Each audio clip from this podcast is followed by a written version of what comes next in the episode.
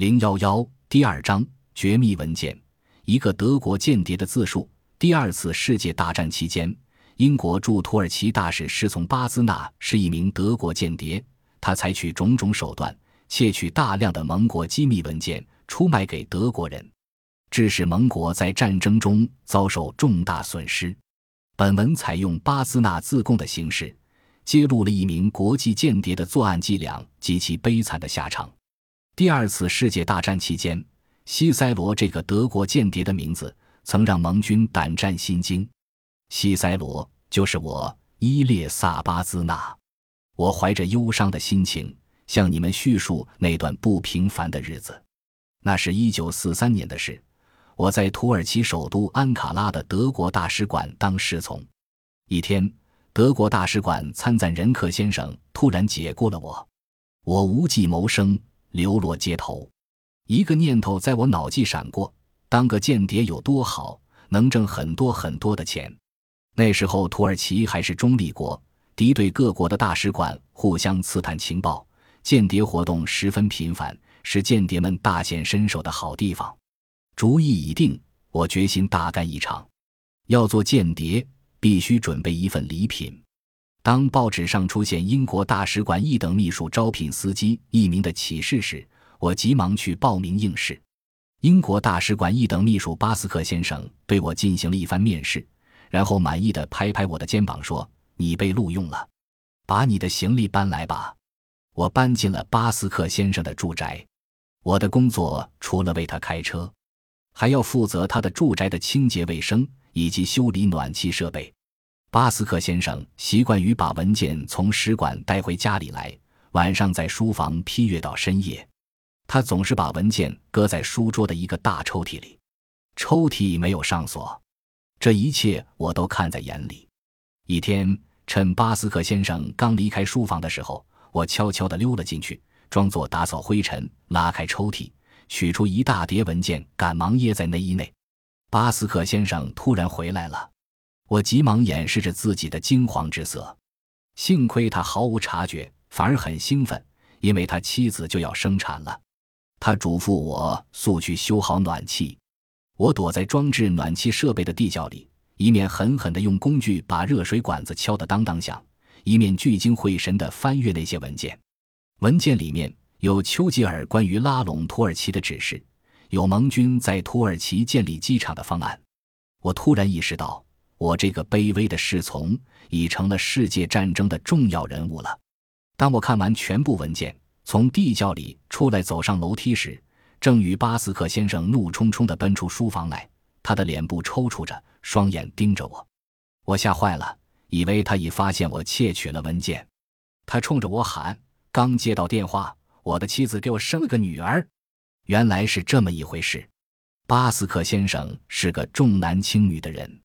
当巴斯克离去后，我把文件悄悄归还原处。我找个机会溜到德国大使馆。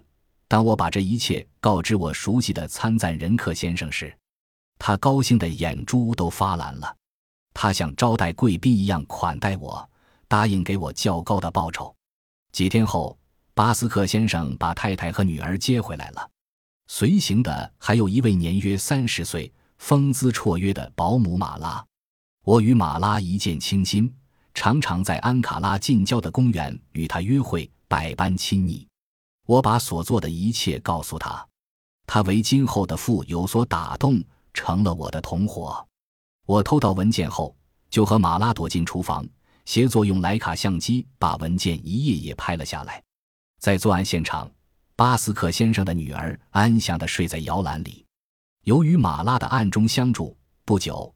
我又被巴斯克先生推荐给大使海森爵士当侍从。海森大使举止洒脱，态度和蔼，一派绅士风度。他彬彬有礼地握了握我的手。管家一机灵，我熟悉了一遍大使住宅的每一个房间。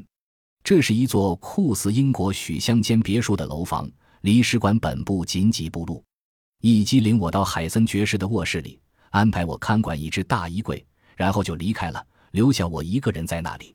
我打开衣柜数了数，共有二十五套各式衣服。我逐渐摸遍了衣服口袋，只发现了几粒消化药片、没有钥匙，很失望。我每天的第一件工作是早晨七点半叫醒大使，并且送上一杯橘子汁。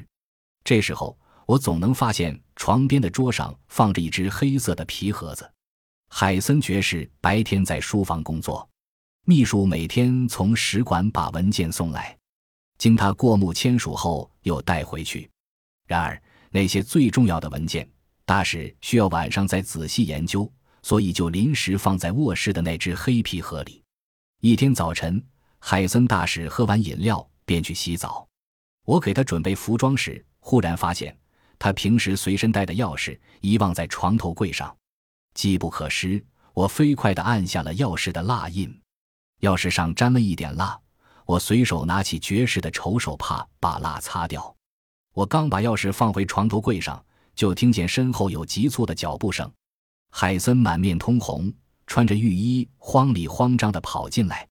我泰然自若，拿着手帕对大使说：“先生，手帕该送去洗了。”他下意识地点点头，并没有注意我。当他看到钥匙安然无恙地躺在床头柜上时，深深地松了口气，抓上钥匙又洗澡去了。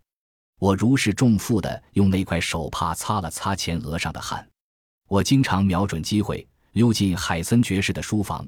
用掌握的钥匙从黑盒里切出文件，再回到自己的房间，拍成胶卷后迅速送回去。按照约定，我在一条僻静的马路边徘徊。这时，德国使馆的商务专员穆吉斯会开着一辆海军牌轿车驶过，看见我，穆吉斯放慢车速，我趁机一头钻进去。在轿车上，我把胶卷放在座位上，然后取走放在那儿的一点钱。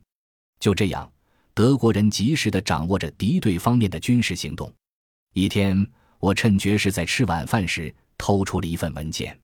这份文件是莫斯科盟国最高级会议所做的军事决定，其中有关于进军法国的准备和增加压力、迫使土耳其参战等内容。当我拍完照送文件回去时，发现书房门开着，听到海森爵士在里面打电话。如果他看看盒子，就会发现里面空空如也，我吓傻了，脚像定住了一般，定在走廊边。爵士搁了电话，就匆匆回餐厅去了。他显然为电话打扰了他的晚餐而恼怒。我松了口气，把文件归还了原处。我怀里揣着重要文件的胶卷，准时钻进穆吉斯的轿车。忽然发现后面有车盯梢，穆吉斯加速奔驰，想甩掉尾巴。在深夜的野外，一场追逐开始了。穆吉斯边开车边怒气冲冲地斥责我：“全是你不谨慎，混蛋！”我毫不示弱地嚷道：“他们跟踪的是你，往大使住所开，找个拐角让我跳下去。”我跳下车后，滚到一处花园围篱的阴影里。跟踪的车子片刻间就呼啸而过，我甚至看清了驾车人年轻的脸。我暗暗庆幸自己又一次化险为夷。深更半夜，我赤着脚悄悄地推开大使卧室的门时，海森爵士睡得正香，床头柜上放着空的服安眠药用的玻璃杯。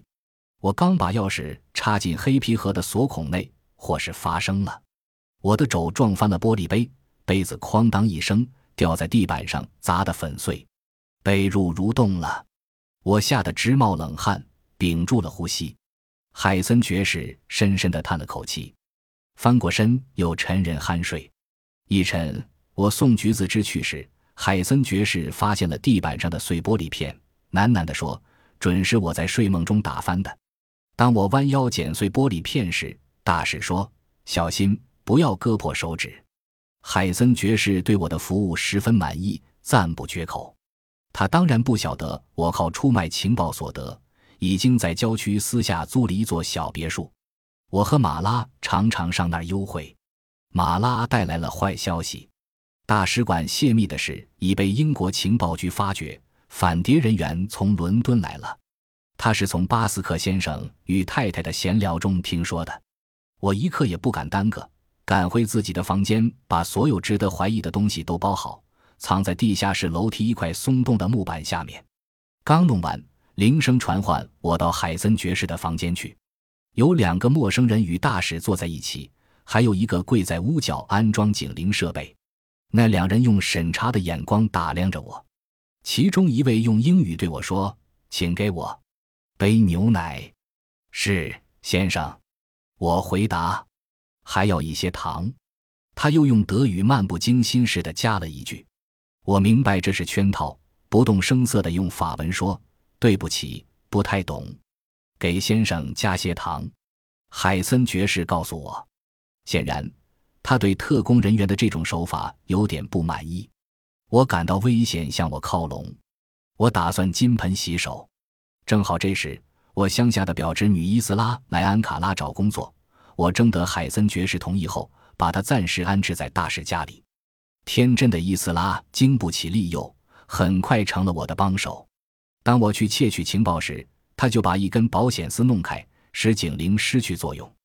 我又搞到一份非常重要的文件，盟军关于巴尔干作战的详细计划。穆吉斯告诉我，西塞罗的工作已受到希特勒本人的赞赏。我还知道，在各国间谍和外交人员中，广泛流传着著名间谍西塞罗的神话。有谁知道西塞罗就是我巴兹纳呢？一九四四年春，一个明媚的早晨，我在百货商店购物时，与穆吉斯不期而遇。他身边站着一位艳丽的女郎，十分引人注目。我有点忘乎所以地凝视着她。这个美丽的女郎是穆吉斯的新秘书，她的秀色常常让人很乐意去接近她。我做梦也想不到，她的使命恰恰是侦缉破坏巴尔干作战计划的大间谍西塞罗。不久，我在一家豪华饭店用餐时，从对面的大镜子里看到穆吉斯的新秘书走进饭店来。可他身边不是穆吉斯，而是一个年轻的男子。蓦然，我发现那个与美丽女郎神秘交谈的英国男子，正是几星期前驱车追踪穆吉斯和我的那个人。我两眼发直，差点晕倒。罗网在收紧，危险在逼近，刻不容缓。我回到宿舍，将所有可疑痕迹销毁，把共值二百五十万美元的钞票装满一口大皮箱。悄悄送到市郊的别墅后，又存入银行。我跟穆吉斯进行了最后一次会面。他的新秘书已逃跑，为此他刚受到柏林方面的严厉训斥，因而神情相当颓丧。我向他告别说：“一切都完了，该结束了。”我向海森爵士辞职，他说：“悉听尊便。”我恭顺得鞠一躬，谢谢阁下。我离开大使馆不久。就听说可怜的爵士因泄密而被撤职了。